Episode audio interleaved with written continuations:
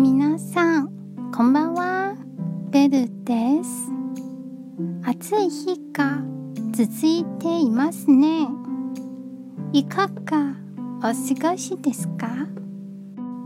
皆さんは晴れている時に傘を差しますか？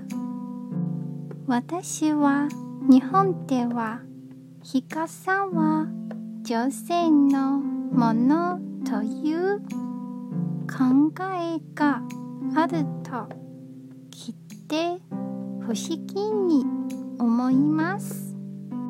台北で生活していると日傘と性別は関係ないと感じます。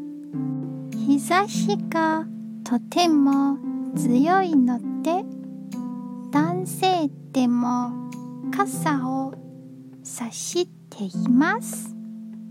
午後になると大雨が降ることが多いので晴れていても傘を持つからかもしれません。晴れでも雨でも使える。